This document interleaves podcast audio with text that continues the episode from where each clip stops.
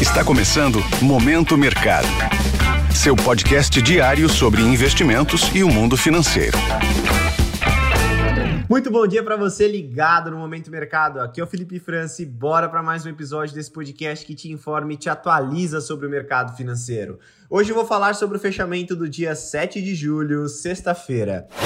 Cenário internacional. Nos Estados Unidos, as bolsas começaram o dia em alta devido ao impulso das commodities. No entanto, no final do pregão, os índices acabaram virando para o campo negativo, com os investidores ainda digerindo o relatório de empregos, o famoso payroll, que trouxe uma criação de vagas abaixo do esperado, porém a taxa de desemprego mostrou desaceleração, indo para 3,6%. Entre os índices, o Dow Jones teve uma queda de 0,55, o S&P 500 cedeu 0,29% e o Nasdaq teve uma baixa de 0,13%. Na renda fixa, a perspectiva de que o Banco Central Americano possa adotar uma postura monetária menos restritiva a partir de setembro fez com que os juros das T-Notes de 2 anos caíssem, enquanto da T-Note de 10 anos e o T-Bond de 30 anos subiram. No geral, os rendimentos tiveram um desempenho positivo durante a semana. No câmbio, o dólar operou em queda forte ante outras moedas e moedas emergentes emergentes, principalmente em relação ao iene japonês. Isso ocorreu após dados do Japão reforçarem a possibilidade de que o Banco do Japão, famoso BOJ, abandone sua política acomodatícia, o que beneficiaria o iene. A expectativa é que o iene continue se valorizando, levando em conta uma desaceleração do crescimento dos Estados Unidos e uma possível mudança para a política de flexibilização pelo Banco Central Americano. De maneira mais macro, o índice DXY, que mede o desempenho do dólar dólar frente a uma cesta de moedas fortes, fechou em queda de 0,87%.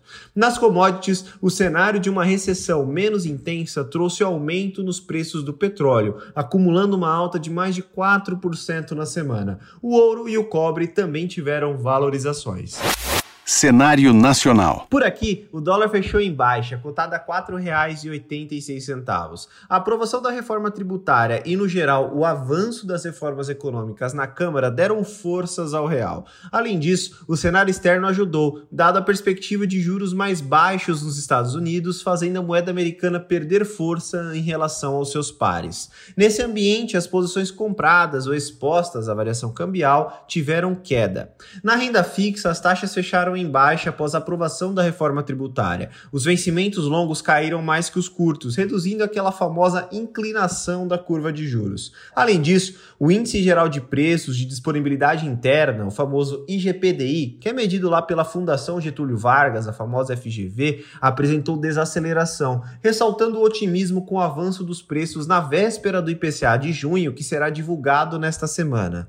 Na bolsa, o Ibovespa fechou em forte alta, ficando próximo próximo dos 119 mil pontos. Assim como no câmbio e nos juros, a aprovação da reforma tributária trouxe fôlego ao índice, fazendo com que os diversos setores se destacassem, tanto que apenas 6 das 86 ações do Ibovespa fecharam em baixa. No lado positivo, cabe um destaque para Pão de Açúcar, Pets IRB e BRF. No lado oposto, Embraer, Telefônica e Ipera fecharam em baixa pontos de atenção. Na agenda do dia, destaque para a divulgação do Boletim Focus, que traz a mediana das expectativas para os principais indicadores macroeconômicos do Brasil. No exterior, diversos dirigentes do Banco Central americano discursarão, podendo dar indícios dos próximos passos da política monetária. Sobre os mercados, agora pela manhã, as bolsas asiáticas fecharam mistas após a inflação ao consumidor da China surpreender positivamente, aumentando a possibilidade de estímulos na região. Na Europa, os índices abriram em baixa assim como os futuros de Nova York,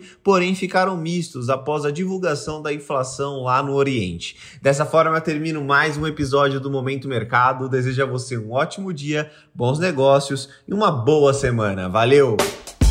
Esse foi o Momento Mercado com o Bradesco. Sua fonte diária de novidades sobre cenário e investimentos.